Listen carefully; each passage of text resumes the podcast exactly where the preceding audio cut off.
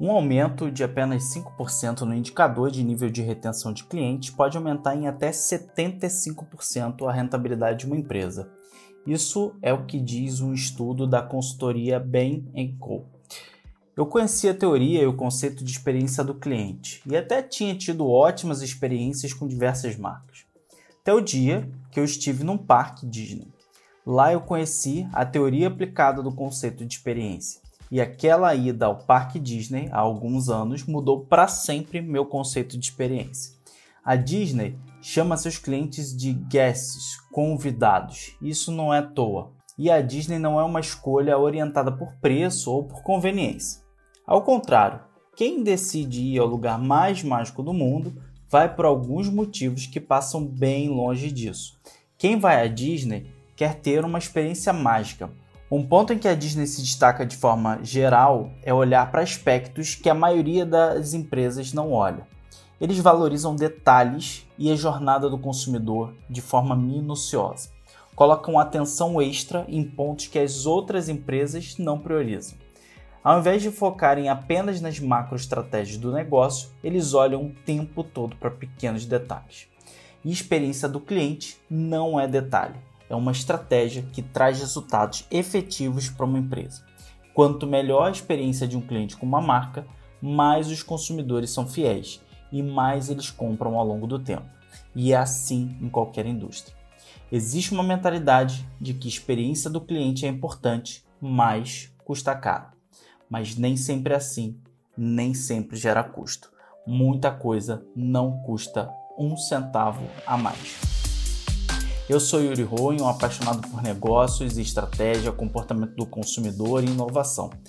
E atualmente cuido de uma área de desenvolvimento de negócios na L'Oréal e já desenvolvi projetos de negócios, inovação e expansão para 12 marcas como Copenhagen, Lindt, Cacau Show, L'Oréal Profissional, Kerastase, Maybelline e Asis, entre outros.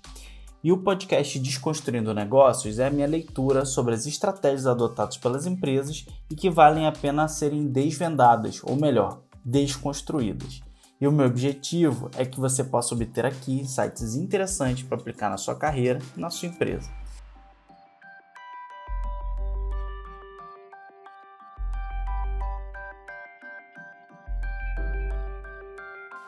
E no episódio de hoje vou te construir para você as estratégias adotadas pela divisão de parques da Disney, que a fazem não apenas encantar seus clientes, mas também encantam todas as empresas que buscam oferecer uma experiência espetacular ao cliente.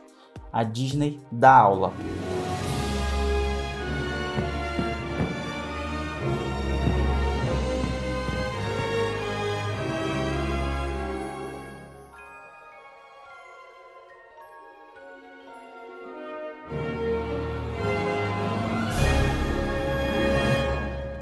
Crianças e adultos correndo, vendo as atrações, tirando fotos, curtindo o local, lanchando, consumindo e eventualmente precisam descartar algo numa lixeira. Toda essa jornada que mencionei é mapeada minuciosamente pelos executivos da Disney.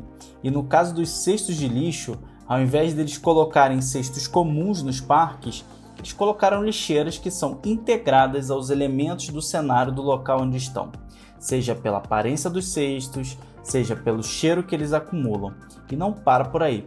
Para que as lixeiras não fiquem cheias e com odor, eles instalaram uh, lixeiras a cada 20 passos. É isso mesmo, cada 20 passos. Além disso, todo o esquema de limpeza é super otimizado para manter tudo sempre limpo, mesmo que o parque esteja lotado. A Disney se destaca tanto nessa área que até teve batizado a sua estratégia como Metodologia Disney. E a boa notícia é que você não precisa colocar o Mickey Mouse na sua empresa para oferecer uma experiência uau para o seu cliente. O método Disney pode ser aplicado em qualquer negócio. Isso porque, independente do modelo de negócio e do tamanho da empresa, o segredo está no grande foco em encantar clientes e fidelizá-los.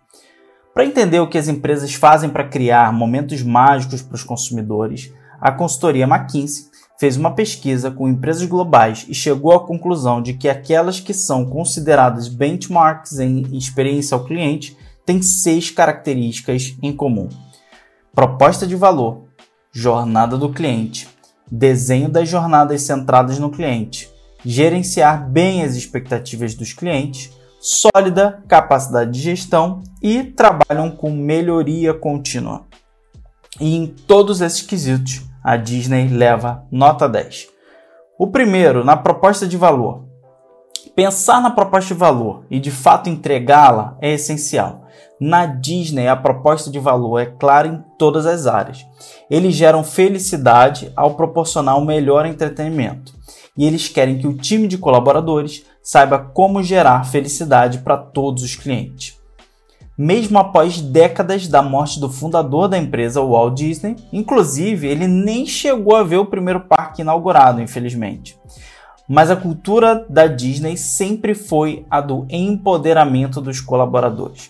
Eles acreditam que para ter uma proposta de valor sólida, precisam fazer com que os seus colaboradores entendam o porquê deles estarem realizando determinada tarefa e terem clareza sobre o senso de propósito.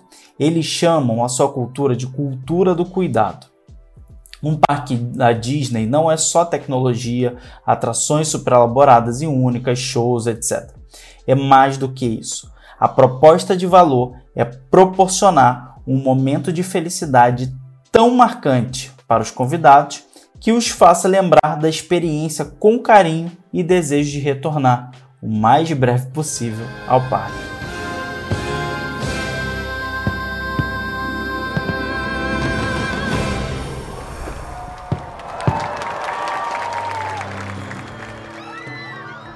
Dois, jornada do cliente.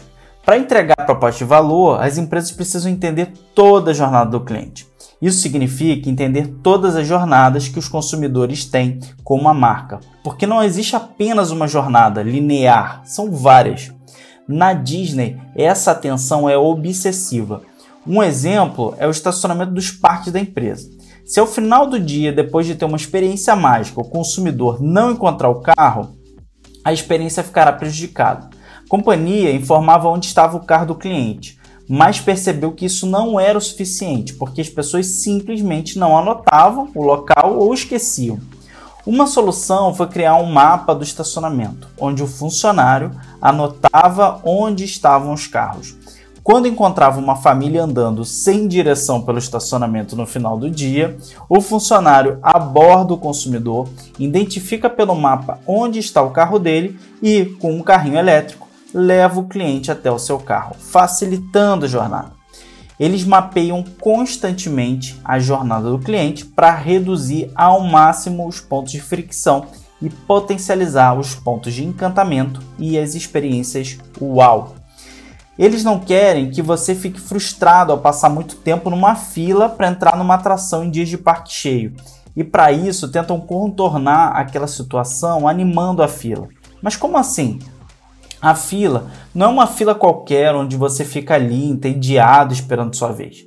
Na maior parte das atrações, a fila já é parte da atração, com personagens, vídeos, sons, imagens e interatividade relacionada à atração. Por exemplo, no brinquedo do Peter Pan, no Magic Kingdom, a fila é uma atração à parte, pois você se sente dentro do mundo do Peter Pan. Há inclusive uma, uma atração interativa onde você brinca com borboletas virtuais que interagem com os visitantes. Isso acontece em diversas outras atrações. Isso é parte do Parque Disney. Quem já foi conhece muito bem é, como é bacana é, o, o que eles constroem dentro de uma fila, por exemplo, né? De tirar o chapéu. Os bancos poderiam aprender um pouquinho com a Disney. É, desenho da jornada centrada no cliente é o terceiro ponto. E numa empresa, o cliente tem vários pontos de contato. Mais do que identificar as jornadas, é preciso desenhá-las e entender em quais pontos dessa jornada o cliente tem problemas e em quais pontos a jornada flui bem não é um desenho segundo o que os executivos da empresa consideram melhor, isso é muito importante, mas um desenho que o cliente prefere. Porque clientes satisfeitos são embaixadores. E a Disney leva muito a sério o mapeamento da jornada do cliente e como eles podem facilitar e melhorar a experiência do convidado. O ponto 4, que são as expectativas dos clientes bem gerenciadas, é onde a Disney usa a técnica do under promise e over delivery, que é prometer menos e entregar mais, ou entregar mais do que o prometido. E eles usam isso de diferentes formas, como por exemplo as filas dos brinquedos dos parques. Normalmente eles passam uma expectativa de espera e elevam esse tempo intencionalmente. O cliente vê que a fila de uma atração está com 40 minutos de espera, por exemplo. E na prática, o cliente gasta cerca de 25 minutos apenas. E sai com a boa sensação de que o parque foi eficiente e ele gastou menos tempo do que esperado naquela fila. Eles também ficam muito atentos à criação de conexões emocionais com os clientes. Mas como isso acontece na prática? Segundo eles, as três perguntas que os clientes mais fazem para os funcionários dos parques são: Onde encontro o Mickey? Onde ficam os banheiros? E a que horas é a parada das três da tarde? E os funcionários, mais do que responder as perguntas simplesmente, tentam sempre identificar a intenção por trás dessas perguntas, que não parece fazer sentido. Eles sabem que em muitos casos o cliente não quer apenas saber o horário da parada, ele quer mais informações que nem ele mesmo sabe que precisa. E não existe um script. Os funcionários podem responder da forma mais livre possível, mas precisam responder mais do que o horário over delivery. E é justamente nesse momento que o funcionário cria uma conexão emocional com o convidado. Ele diz qual é a melhor posição para ver a parada, o melhor ponto, o que esperar. Ele entrega mais do que o consumidor perguntou. Mesmo a Disney, exemplo de atendimento ao cliente, passa por situações em que seus clientes não estão tão satisfeitos assim. Acontece em todo lugar, não é mesmo? São problemas em relação ao tempo de espera nas filas das atrações, qualidade dos alimentos servidos, espaço para se acomodar durante os desfiles, entre outros. É, para atuar quando um problema acontece e quando um cliente está insatisfeito, existem funcionários chamados de super anfitriões. Esses colaboradores agem de imediato, minimizando ao máximo a frustração do cliente e o possível impacto na empresa. A preocupação é tanta que semanalmente cerca de 1.500 Convidados são entrevistados nos parques para saberem quão perto de 100% a Disney está. Eles medem NPS o tempo todo. Ouvir o que os clientes têm para dizer é algo de extrema importância em qualquer empresa, principalmente para aqueles clientes insatisfeitos, pois a partir dessas pesquisas é possível coletar dados que permitam ajustar o modelo de atendimento e operação. Além disso, mostram aos clientes o quanto a empresa se preocupa com eles e o quanto suas opiniões são importantes. Afinal, sem eles, as empresas não existiriam, né? Ponto 5. Sólida capacidade de execução. E como é possível entregar mais do que o consumidor espera e colocar em prática todo o desenho de jornada do cliente? Não tem jeito.